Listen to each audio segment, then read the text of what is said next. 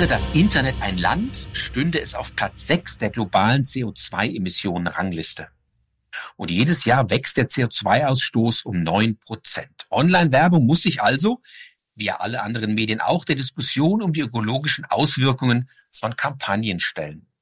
Einer, der dieses Thema ganz offensiv angeht, ist Christian Zimmer, Deutschlandchef der digitalen Medienplattform Teats. Weniger, aber dafür hochwertigere Werbung im Internet. Das fordert er und er ist heute zu Gast im Out of Home Podcast. Willkommen, Christian. Hallo Kai. Freue mich, dass ich hier sein kann. Die Klimakleber, die haben angekündigt, dass Straßen 2024 out sind. Müssten die sich nicht eigentlich nun alle an ihren Handys, Pads und Laptops festkleben? Eine unheimlich spannende Frage. Ähm, aus meiner Sicht ja, weil wir, du hast es in deiner Einleitung ja schon sehr, sehr schön gesagt, ne? also der globale CO2-Ausstoß, der von der digitalen Werbewirtschaft kommt, ist einer der Haupttreiber äh, für den äh, mehr Klimawandel, den wir haben. Und ist etwas, was gar nicht so bei vielen Menschen tief im Bewusstsein verankert ist. Da wird immer noch das Auto oder die Flugreise gesehen. Und ähm, die digitale Werbewirtschaft produziert analog ähm, CO2 wie die wie der Flugverkehr global. Also von daher, ja, müssten sie sich eigentlich an jedem digitalen Endgerät festkleben. Du gehst das Thema CO2-Fußabdruck von Online-Kampagnen sehr offensiv äh, aktiv an. Also du redest viel drüber. Es ist auch ein Thema, was in der Presse mit dir in Verbindung gebracht wird. Ähm, dabei ist ja deine Company ein Spezialist für programmatische Werbung. Vielleicht kannst du mal kurz erzählen, was macht ein Tietz eigentlich? Also wir sind eine ähm, technische Plattform, die Demand und Supply-Side zusammenbringt und dann Videowerbung aus, ausliefert. Wir sind vor gut zehn Jahren gegründet worden mit der Maßgabe, wie kann man Videoinventar in einem Premium-Publisher-Portfolio optimaler ähm, kapitalisieren. Und wir haben ein sogenanntes In-Read-Werbeformat entwickelt. Das heißt, in einem redaktionellen Text geht auf User-Indizierung ein kleines Fenster auf und dann wird ein Werbemittel, ein Videowerbemittel abgespielt. Und dieses Werbemittel ähm, wird bei uns quasi nur dann zu bezahlen sein, wenn der User das bis zum Ende durchgesehen hat. Also wir haben einen klassischen Cost per Completed View, aber, und das ist das Wichtige, es ist alles rein user-indiziert. Es gibt keine Forced Views, es gibt keine ähm, Autostarts etc., sondern es wird alles vom User indiziert. Und wir sind angetreten seinerzeit, um den Premium-Publishern und damit auch dem Qualitätsjournalismus in Deutschland eine neue Kapitalisierungsquelle zu eröffnen. Jetzt hast du ja ähm, eingangs auch das Thema Energieverbrauch äh, angesprochen. Wenn man sich das, du hast es gerade sehr schön beschrieben, der Weg sozusagen der Auslieferung von Werbemitteln ist ja so eine Kette sozusagen von Kommunikationsinhalten, von Bits und Bytes, die von A nach B fließen. Wie funktioniert denn das eigentlich? Also du hast ja in der Regel gerade im programmatischen Business werden Werbemittel in einer oder die die die Mahlzeit sagt, ich würde gerne Werbung schalten und dann geht man auf eine Supply-Seite und versucht das optimal passende Umfeld zu dem jeweiligen Demand zusammenzubringen. Und wenn man sich das in, in im Open Web vorstellt, ähm, hat man in der Regel zwei bis drei sogenannte Demand-Side-Plattformen äh, implementiert und vier, fünf, sechs, sieben Supply-Side-Plattformen.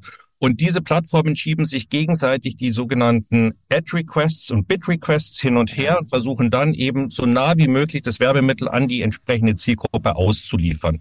Und wenn man sich diese technischen Systeme anschaut, die alle miteinander kommunizieren, produziert jedes einzelne dieser technischen Systeme CO2. Und dadurch, dass wir eben so viele Systeme hintereinander schalten, bis das Werbemittel mal ausgeliefert wird, produziert das eben den Hauptteil des CO2-Ausstoßes in der digitalen Werbewirtschaft. Wir bei Tietz haben ein System entwickelt, wo wir die Demand-Side und die Supply-Side in einem geschlossenen System zusammengefasst haben und damit eben diese unterschiedlichen Hin- und Herschiebereien über die Systeme einmal reduzieren können, damit effektiver und effizienter nicht nur die Werbung an die entsprechenden Zielgruppen ausliefern können, sondern auch den CO2-Ausstoß einmal nur durch eine End-to-End-Plattform um bis zu 60 Prozent reduzieren können. Wow. Das heißt aber, im Prinzip ist Programmatik grundsätzlich sehr energieintensiv, wenn man nicht drüber nachdenkt, oder CO2-intensiv, wenn man nicht drüber nachdenkt, was kann ich da eigentlich tun? Genau, also das ist im Prinzip, sagt man immer, ich muss die Systeme so miteinander kommunizieren lassen, weil am Ende will man ja für seine Werbung die entsprechend beste Zielgruppe zum entsprechend wirtschaftlichsten Preis einkaufen. Und dadurch werden eben unterschiedliche Systeme im Open Web hintereinander gesetzt und man hat in der Vergangenheit eher auf eine Architektur geguckt, zu sagen, wie kann man eben auf den entsprechenden Supply durch die Demand-Side-Plattformen zugreifen. Und heute muss man sich die Frage eher stellen, wie kann man die Systeme optimieren, um trotzdem sicherzustellen, dass man auf den entsprechend notwendigen Supply für die jeweilige Zielgruppe, für den jeweiligen Ad-Request zugreift, um eben per se in den Auslieferungsketten den CO2-Ausstoß zu reduzieren. Ja, Zielgruppe ist ein ganz wichtiges Thema und bei, beim Internet sind wir ganz schnell auch bei dem Thema Targeting. Ähm, jetzt passiert in diesem Jahr ja so langsam was, was seit Jahren angekündigt ist und was den Markt nochmal total durcheinanderwirbeln wird, ist das Thema Wegfall der Third-Party-Cookies. Ist das ein Thema aus deiner Sicht, was diese ganze Diskussion um die Kommunikationsketten, die Auslieferungsketten im Internet nochmal befeuern wird oder ist es was, wo auch eine Chance drin liegt?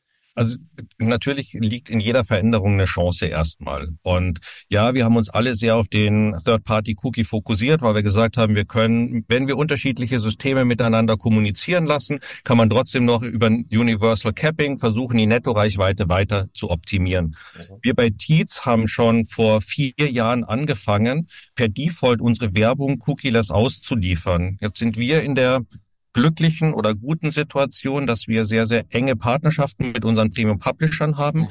damit auf einige First-Party-Daten zugreifen können und diese First-Party-Daten wiederum mit den alten Third-Party-Daten vermengen konnten und daraus eben Teats Audiences schaffen konnten, bei denen wir in einer Prediction sehr, sehr genau die Zielgruppen cookieless beschreiben können. Und die Tests, die wir in den vergangenen Jahren gemacht haben, zeigen eben, dass wir keinerlei Nachteile auf den Media KPIs haben, wenn wir per Default cookieless ansprechen, dass wir aber sogar bessere Ergebnisse in den Brand KPIs erzielen. Hm.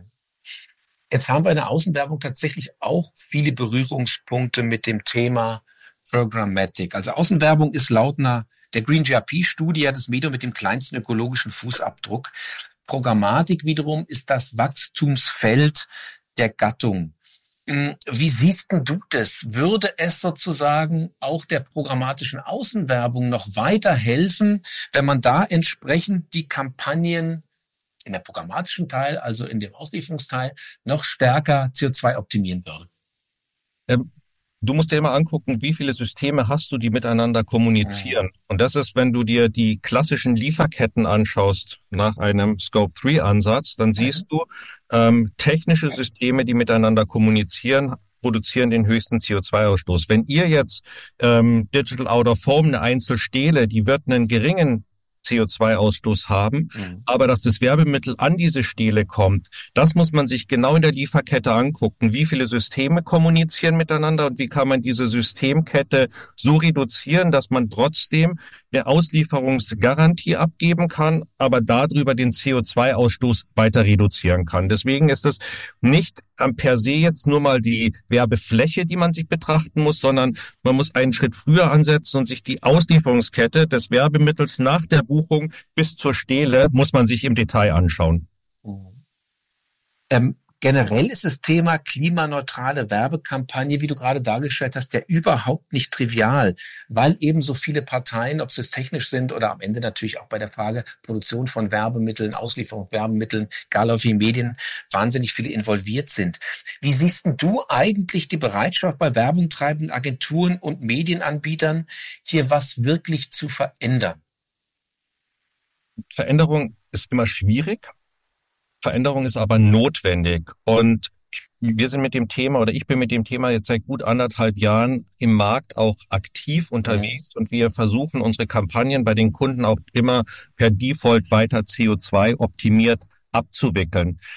Die Bereitschaft, etwas Neues zu machen, ist dann gegeben, wenn das nicht mehr Geld kostet. Wir bewegen uns heute in Zeiten von Inflation, alles wird teurer. Und wenn man dann sagt, naja, die grüne Auslieferung verteuert eventuell noch die Auslieferungsketten, dann werden die Kunden weniger bereit sein, die, diesen Schritt zu gehen. Wir sehen aber, und das ist den Ansatz, den wir machen, weil wir am Ende ja nur unsere Auslieferungsketten bei uns reduzieren, für den Kunden quasi kostenneutral das Thema CO2-optimierte Werbemittelauslieferung mit anbieten können. Und das wird immer mehr von den Kunden angenommen.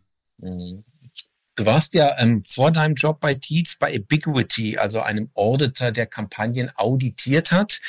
Und jetzt mal Hand aufs Herz, wenn du jetzt mal deine Kunden von damals vielleicht gar nicht, aber so den Kundenmarkt anguckst, reden wir nicht eigentlich über einen weiteren Media KPI, der dazukommt? Es ist für mich kein Media KPI, sondern das ist die Basis, wie wir nachhaltiger werden können in der digitalen Wirtschaft. Und äh, die Media KPIs, die werden weiterhin Nettoreichweiten sein, die werden weiterhin transaktionalerer ähm, Punkte sein. Aber das Thema ähm, CO2 muss ein integraler Bestandteil sein als Basis, um einfach den äh, die digitale Werbewirtschaft auch dann Next Level zu heben. Das darf und kann kein einzelner oder neuer Media KPI sein. Das finde ich ein super Zitat, was man rausnehmen kann aus diesem aus diesem Podcast schon mal. Im Moment ist es ja so, dass der ökologische Fußabdruck durch klimagerechte Projekte kompensiert wird an vielen Stellen jetzt mal auch Hand aufs Herz. Das ist ja eine Zwischenlösung. Oder glaubst du, am Ende wird das sein, was bleibt? Kompensation von Verursachen von CO2? Bin, bin kein Freund von einer Kompensationslösung, weil die Kompensationslösung ein Feigenblatt ist. Ich habe etwas Schlechtes ja. gemacht und ich versuche das irgendwie zu überdecken, indem ich Bäume im Amazonas pflanze. Mhm. Wichtig ist es, dass man die Wurzel bekämpft. Und die Wurzel bekämpfen ist eben zu identifizieren, was sind die Treiber des CO2-Ausstoßes und was haben wir in unseren lokalen Angeboten für Möglichkeiten, dort aktiv Lösungen zu schaffen um den CO2-Ausstoß zu reduzieren. Und es ist nichts, dass, dass ich sage, Tietz hat eine Lösung geschaffen mit dem Tietz Ad Manager, der per se eben CO2 reduziert ausliefern kann, weil wir die Auslieferungsketten reduziert haben, sondern wir müssen auch dort im Markt eine gemeinsame Plattform schaffen, dass man eben sagt, wie werden CO2-Reduktion gemessen. Ich kann es mit Climate Partner machen, ich kann es mit Scope 3 machen. Es gibt immer wieder neue, neue Messpartner und am Ende des Tages muss man eine Systematik schaffen, um zu sagen, ähm, wie schaut man sich den CO2-Ausstoß an und was sind dann die Ergebnisse, die ähm, am Ende des Tages rausgekommen sind.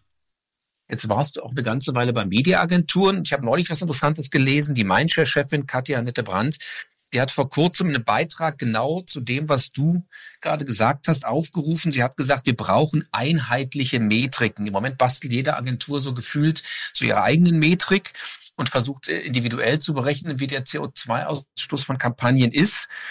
Inzwischen ist es sicherlich auch so, dass dieses ganze Thema Nachhaltigkeit und die Frage, was fällt da hinten runter an Auswirkungen, an negativen Auswirkungen von Kampagnen, ja auch pitchrelevant ist. Und wenn du jetzt mal eine Ebene drüber betrachtest, ist aus deiner Sicht Klimaneutralität etwas, was man weniger als Wettbewerbsthema oder als Pitch-Thema begreifen sollte, sondern sich mal zusammenraufen sollte als Branche, als Werbebranche und sagen, eigentlich geht es um eine gesamtgesellschaftliche Aufgabe? Absolut, absolut. Das ist ein, ein Gattungsmarketing-Ansatz und den muss die Branche gemeinsam angehen. Da helfen uns nicht lokale Lösungen, da helfen uns nicht regionale Lösungen, da helfen uns nicht company-wise Lösungen. Das sind Themen, die wir auch sehr, sehr stark sehen, wenn wir mit den Agenturen reden. Jede Agentur arbeitet mit einem anderen Partner zusammen. Wir haben im letzten Jahr mit der Omnicom Media Group eine große, ein großes Forschungsprojekt gemacht, wo wir einmal mit Climate Partners gemessen haben, dem Partner der Omnicom Media Group, auf der anderen Seite mit Scope 3 die Lieferketten gemessen haben, das ist unser Partner, um einfach auch die Unterschiede dann in den Ergebnissen zu sehen. Und die Unterschiede waren in Teilen eklatant, weil man eben auf unterschiedliche Inputfaktoren Wert gelegt hat mhm. und damit eben immer nur Ausschnitte der gesamten Kette gesehen hat. Deswegen ist es sehr, sehr wichtig, dass es dort einen Entgattungsmarketing-Ansatz der Werbeindustrie und vor allem der digitalen Werbeindustrie gibt. Also alle, die mit einem programmatischen Ansatz arbeiten, um dort eine gemeinsame Metrik zu schaffen, auf die sich alle Beteiligten, und das sind die Kunden, das sind die Agenturen, das sind die Vermarkter, dann auch einigen. Wenn man mal über den Tellerrand hinausguckt, in Großbritannien, da hat die Werbeindustrie 2020 sich zusammengesetzt und hat die sogenannte Ad Net Zero Initiative ins Leben gerufen, also Null Emissionen durch Werbung als Ziel. Brauchen wir sowas auch in Deutschland? Ähm, glaube ich, ist ein schöner Marketing-Gag, weil du wirst es nicht schaffen, CO2 komplett zu reduzieren. Also du wirst nicht auf Ad Net Zero kommen, weil du in einer digitalen Auslieferungskette immer CO2 ausstoßen wirst. Deswegen geht es darum, dass man signifikant den CO2-Ausstoß reduziert und dazu Initiativen aufzusetzen. Das ist sehr, sehr wichtig. Aber ein Ad Net Zero wird es aus meiner Sicht nicht geben können. Dann muss man wieder weg von einer digitalen Auslieferungskette gehen und dann habe ich einen CO2-Ausstoß, wenn ich die Plakate von A nach B fahren muss, weil das Auto dann am Ende des Tages, wenn es nicht elektrisch ist, äh, auch CO2 ausstößt. Mhm. War neulich auf einer unheimlich interessanten Veranstaltung, es war in Hamburg, da hat die Handelskammer Hamburg ähm, die OSZE zu Gast gehabt und die EU in Form von der Ursula von der Leyen. Und was interessant war, die hanseatischen Kaufleute, die haben dann gesagt, Mensch, wir müssen was tun für die CO2-Neutralität unserer Stadt. Aber die haben gesagt, naja, auf der einen Seite Gutmenschentum, ja, ist in Ordnung, aber wir müssen unsere Geschäftsmodelle in Hamburg komplett in diese Richtung drehen. Und ähm, müssen im Prinzip dafür sorgen, dass dort investiert wird, wo am Ende CO2 neutrale oder reduzierende Geschäftsmodelle sich durchsetzen. Ist das aus deiner Sicht auch der Schlüssel, wo man sagt, es geht ja um Geschäftsmodelle, also Ökonomie und Ökologie müssen zusammenfinden. Idealerweise finanziert die Ökonomie irgendwann die Ökologie? Absolut, das ist genau der Ansatz, den wir hier bei Tietz verfolgen. Wir haben uns die Auslieferungsketten angeschaut und haben gesagt, wo haben wir eigentlich in einer Wertschöpfungskette der digitalen äh, Werbewirtschaft, in der wir uns bewegen? Wo haben wir Möglichkeiten, unser Geschäftsmodell dahingehend zu verändern, um CO2 optimiert die Werbung auszuliefern? Also etwas Ökologisches zu machen ohne ökonomisch Harakiri zu begehen. Also es bedeutet, ähm, wie können wir trotzdem den Kunden immer noch ein verlässlicher Medienpartner sein und wie können wir die Media, aber auch die Brand KPIs des Kunden weiterhin erreichen. Und nichts anderes haben wir dann gemacht, unser Geschäftsmodell dahin zu, äh, zu entwickeln, zu sagen, der Teats Ad Manager ist eben als Grundplattform dazu geeignet, signifikant CO2 in der Auslieferungskette zu reduzieren ohne Nachteile auf den Brand oder den Media KPIs zu haben. Hm. Was ich auch interessant fand in Hamburg, dass die EU gesagt hat, KI, also künstliche Intelligenz, ist etwas, was auf Dauer Energieverbräuche auf allen Ebenen reduzieren kann, weil es immer eine optimale Lösung zum Beispiel für Auslieferungen, also für noch intelligentere und kürzere Auslieferungswege auch in der echten Welt in Anführungszeichen findet. Ist es aus deiner Sicht so ein Baustein, dass man sagt, irgendwann ist sowieso alles automatisiert, aber irgendwann ist es etwas, was man tatsächlich dann flexibel anhand von KI steuert künftig?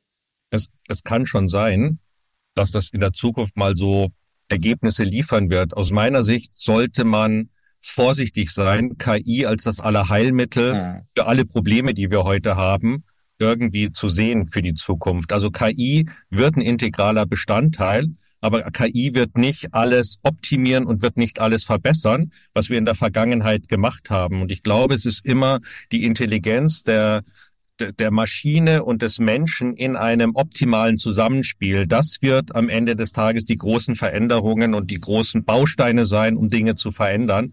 Aber es kann nie eine KI für sich alleine sein. Mhm. Wenn wir noch mal die EU und die Datenschutzlogik, die da aus Europa reinschwappt nach Deutschland, wir nehmen es ja auch in Deutschland besonders ernst, anguckt, dann gibt's natürlich ganz viel, was so auf das One-to-One-Medium online bezogen ist. Für Out of Home ist natürlich ein Thema, was derzeit so passiert in diesem ganzen, in dieser ganzen Online-Welt, auch das Thema Cookie-Kalypse. Denn Out of Home denkt ja nicht One-to-One, -one, sondern ist ja immer One-to-Many. Und da, daher spielt Datenschutz eine untergeordnete Rolle. Targeting ist also immer umfeldbezogen. Wie schätzt du als jemand, der sich stark im Internet bewegt, auf Dauer die Relevanz crossmedialer, programmatischer Produkte, die online und out of home zusammenfassen ein? Ähm, die Frage ist, ist es was, wo du sagst, ja, auch für euch ist es künftig Produkte, die online programmatisch und digitale Außenwerbung in erster Linie programmatisch beinhalten, innerhalb einer Produktkategorie möglich, denkbar, wünschbar, vielleicht sogar in greifbarer Nähe? Ähm, ja, definitiv. Also aus meiner Sicht muss, darf ich nicht nur in Produkten am Ende des Tages denken, sondern ich muss denken, wie kann ich optimal meine Zielgruppen erreichen. Und als ich 93 mit Mediaplanung angefangen habe, da war das relativ einfach. Mittlerweile haben wir eine sehr, sehr zersplitterte Medienlandschaft und die Zielgruppen kann ich eben nicht mehr über die früheren Bestandskanäle erreichen. Und ich bin überzeugt davon, dass wir nur dann eine optimale Nettoreichweitenkumulation bekommen, wenn wir in einem intelligenten Mix die unterschiedlichen Ansätze, sei es Bewegtbildwerbung online, aber auch Bewegtbildwerbung innerhalb eines CTV-Bereichs oder eines äh, Homescreen-Native-Bereichs uns anschauen. Und da spielt dann auch am Ende des Tages die digitale Außenwerbung eine aus meiner Sicht integrale Rolle, weil das die, der letzte Kontaktpunkt am Ende vor dem Point of Sale ist und ich darüber eben Geschichten, Nettoreichweiten maximiert abbilden kann. Du hast vorhin auch angesprochen, ähm, den digitalen Screen, der da steht und der sozusagen über Programmatik angebunden ist und viele Leute erreicht. Und spannend finde ich, wenn man das, was du am Anfang gesagt hast oder was deine Forderung ist, weniger, aber dafür qualitativ hochwertige Werbung nochmal durchdenkt und sagt, es ist ja eigentlich so ein Pass in Richtung Außenwerbung, weil du mit wenig Werbemitteleinsatz hohe Reichweite in relevanten Zielgruppen erzeugen kannst. Das bedeutet also, aus deiner Sicht kann man schon die einzelnen Medienkategorien nehmen, zusammenpacken in ein Paket und sagt, welcher Kanal hat welche Funktion im Rahmen eines programmatisch ausgesteuerten crossmedialen Pakets? Aus meiner Sicht ja. Wir müssen aber ein Stück weit wegkommen von den Mikrozielgruppen, die man versucht immer wieder anzusprechen. Also das ist am Ende sehen wir auch, ne, wir können sehr granular in der Zielgruppenansprache werden. Die Broad Teed Audiences laufen aber in der Regel sehr, sehr, sehr, sehr gut. Und das ist etwas, was dann eben auch in einer One-to-Many-Kommunikation wieder wichtig ist. Ne? Ich mhm. gehe nicht in One-to-One -one und sage, der hat ein ganz, ganz, ganz spezielles ganz eingeschränktes Interesse und versucht ihm deswegen ein Werbemittel reinzugeben, sondern wie kriege ich eine, eine Kommunikation, sage ich mal, an eine breitere Zielgruppe. Und für mich ist das Thema der hochwertigen, qualitativ hochwertigeren Werbung auch nochmal etwas, wie werden Werbemittel erstellt. Es geht ja nicht mhm. nur darum, dass wir die Auslieferketten optimieren, sondern dass wir eben auch Werbemittel bauen, die für eine hohe Aufmerksamkeit sorgen und damit eben für eine Interaktion mit dem jeweiligen Zielgruppen. Und das wird genauso für Digital Out of Home sehr, sehr wichtig sein. Ne? Per se ein Bewegtbild möglich. Es ist Sound off. Also muss man ja andere Wege finden, die Leute, die vielleicht sonst einen flüchtigen Sichtkontakt hätten, in dieses Werbemittel mit reinzuziehen. Und da seid ihr digitalen Out of Home ähnlich wie bei uns. Unser Werbemittel ist auch per Default Sound off.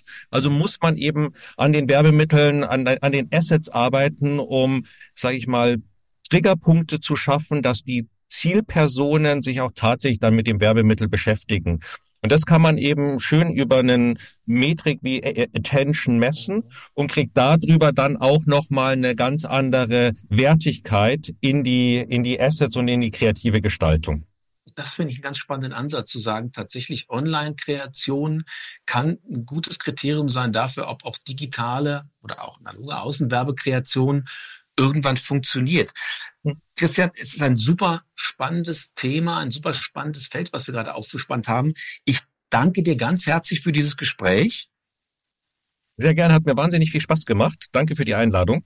Das war Christian Zimmer, Deutschlandchef der digitalen Medienplattform Tietz. Und der hat viel erzählt über das Thema Nachhaltigkeit online, aber auch in der Außenwerbung. Im nächsten Autophone Podcast geht es um ein weiteres Phänomen, das aus dem Internet scheinbar in Form von Augmented Reality den öffentlichen Raum schwappt. Es geht um Fake-Kampagnen, die man in Social Media findet und wo man sich oft fragt, hm, waren das jetzt echte Kampagnen? War es gefaked?